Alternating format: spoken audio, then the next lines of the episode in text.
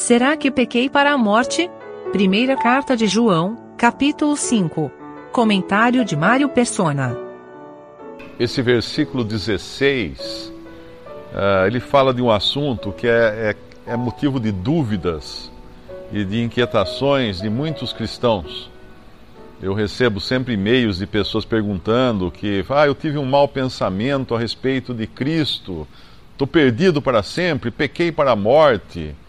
Bom, a primeira coisa é que ninguém se perde para sempre, a não ser os perdidos. Uma pessoa salva, ela é salva para sempre. Não há como reverter a situação de quem foi salvo por Cristo. As minhas ovelhas ouvem a minha voz, eu as conheço, eu dou-lhes a vida eterna e ninguém as, as, arrebatará das minhas mãos, o Senhor falou. Então, aquele, e tudo isso no capítulo agora que nós lemos, né? Quem tem a Cristo tem a vida, uh, e quem não tem a Cristo não tem a vida. Então é muito claro, é, são duas posições absolutas. Não tem meio termo, não tem um pé no barco, um pé na terra, não. É, são duas posições absolutas. Eu, ou eu estou salvo ou estou perdido. Se eu estou salvo, nada vai mudar agora na minha salvação minha salvação é eterna. Pode mudar no, no, na, no galardão, na recompensa que eu vou chegar a receber de Deus, pode mudar a minha, minha meu ânimo aqui nessa vida, minha comunhão pode variar. Uma vez eu estou com muita comunhão, outra vez eu não estou com nenhuma comunhão, me sinto arrasado, mas a minha salvação é firme, porque ela é alicerçada na rocha. A, a nossa âncora, ela está lá no céu. Quando um, um navio joga âncora, ele não vê a âncora. A âncora prende lá embaixo, no fundo, numa rocha, e o navio fica seguro. Eles não enxergam a âncora, só vê aquela, aquela corda ou aquela corrente entrando no mar. Assim é a nossa fé, ela está firmada não em nós, não na nossa confiança, mas em Cristo Jesus, nosso Salvador. Então é inabalável. Então já se tira da, da equação aí qualquer ideia de que pecado para a morte seja pecado para a morte espiritual, para a morte eterna. Não é. Não é. Um crente jamais perde a salvação. Porque muitas religiões, eles, eles criam assim uma espécie de terrorismo religioso. Olha, se você pecar para a morte, você está perdido, não tem volta, não tem, não tem perdão, não tem salvação. Aí a pessoa cai num pecado grave ela fica de tal maneira desesperada que eu, quando não, não cai de vez na droga, ou acaba ficando deprimida, não quer mais saber de viver e coisas desse tipo, porque ensinaram errado essa pessoa. Agora, então, o pecado para a morte não é pecado para a morte eterna. Esse é um ponto. Então, o que seria o pecado para a morte? Que morte é essa? É morte física. É morte do corpo. Lá em Atos, nós encontramos Ananias e Safira, eles mentem ao Espírito Santo numa, num, num momento, num momento e numa situação que aquilo foi tão grave que Deus determinou a morte dos dois. Os dois caíram mortos, Ananias e Safira. Então quer dizer que se eu mentir eu posso cair morto? Não. Aquele era um momento grave, era uma situação grave, uh, havia uma série de, de coisas relacionados àquela mentira. Era o início da igreja, era um poder que eles estavam vendo coisas acontecerem que eram miraculosas, tinha toda uma, uma condição ali que nós não temos hoje. Quando Paulo manda colocar, uh, sugere né, para a Assembleia de Corinto que coloquem eh, fora de comunhão aquele homem que estava uh, praticando um pecado moral, uh, ele fala que podemos até ler, 1 Coríntios 5. 1 Coríntios capítulo 5, versículo 4.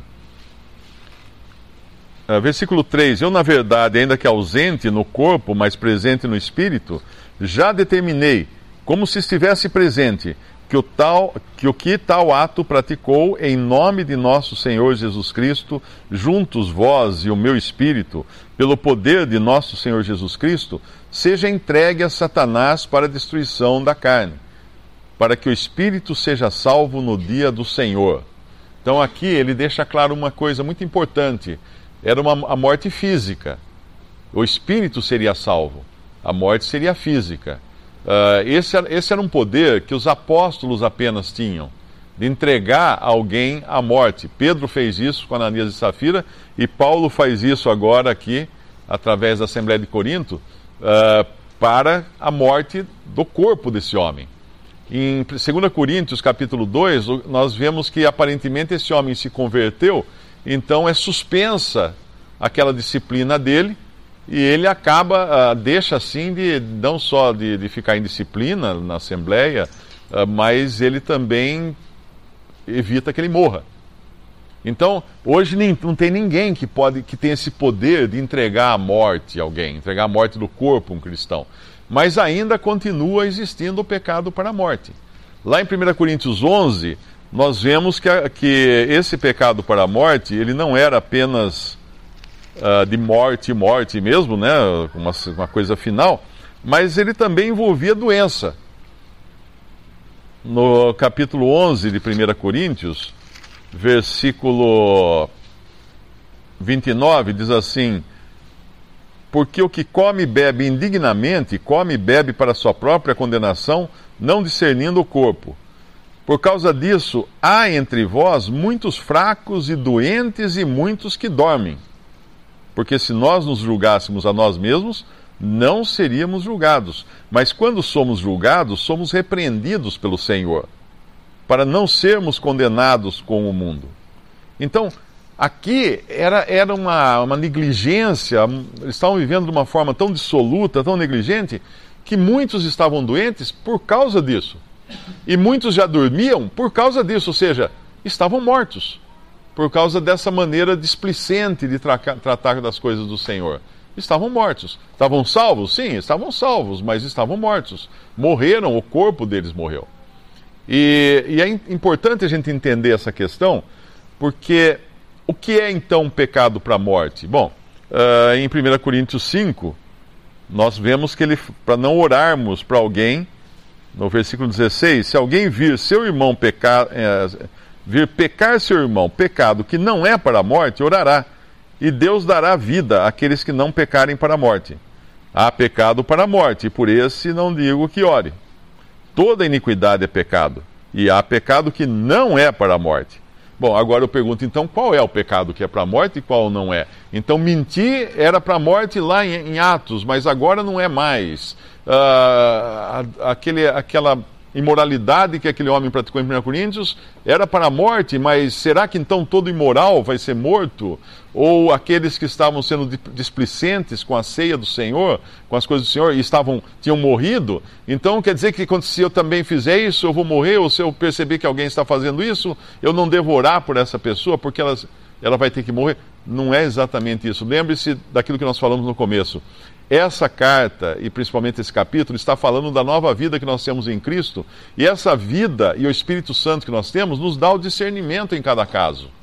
Não existe uma coisa, põe a, pega a lista lá, qual é a lista dos pecados para a morte, dos pecados não para a morte.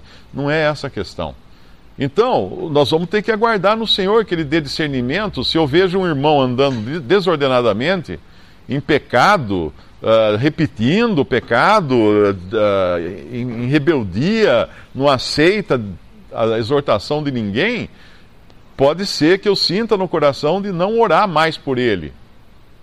Eu poderia orar para ele, por ele no começo, para que ele, eh, o Senhor possa restaurá-lo, restaurar sua fé, sua comunhão, mas pode chegar um momento em que não, não, tô, não houve mais, entrego nas mãos do Senhor.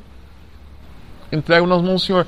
Isso, de certa forma, Uh, às vezes a gente vê uma pessoa que creu no Senhor Jesus e, e conheceu o Evangelho e, e, e, professou crer no Senhor e vivia uma vida muito de acordo com a palavra de Deus. De repente a pessoa fica da pá virada, né, como a gente fala. Começa a andar desordenadamente, começa a fazer coisa que não deve, e aí morre prematuramente. Acontece um acidente ou uma doença rápida, a pessoa morre uh, essa morte, às vezes, até é um consolo para nós. Por quê? Porque se for uma coisa prematura, quer dizer, não ficou até os 100 anos fazendo isso, né?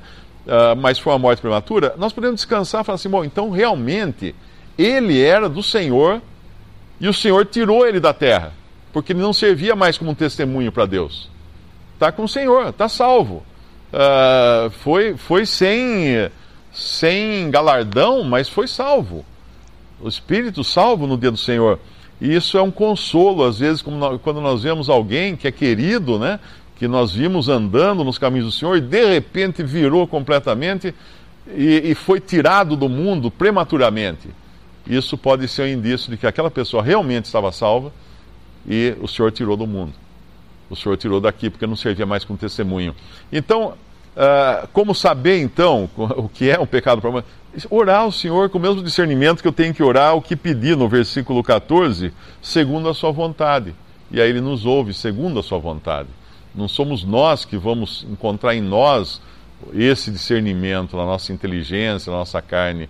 Um, um crente, ele pode morrer, uma, prematuramente, né? Falando prematuramente aqui. Ele pode morrer porque ficar doente ou morrer, ou, e, ou morrer por quê? Porque Deus quer fazer dele um exemplo para outros.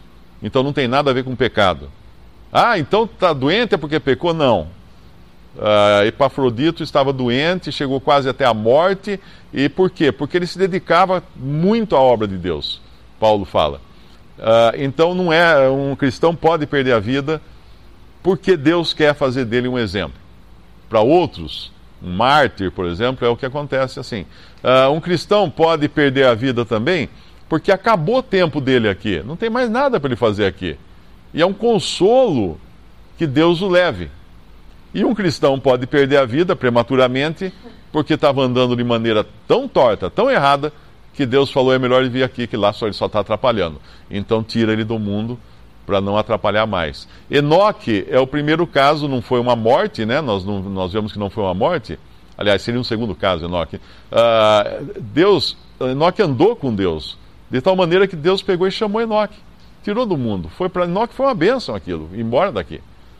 E para muitos cristãos é uma bênção embora daqui. Mas existe o pecado para a morte. E aí esse vai ser tirado daqui porque não servia mais como testemunho. Então eu falei, não foi morto, é. Não foi morto Enoque.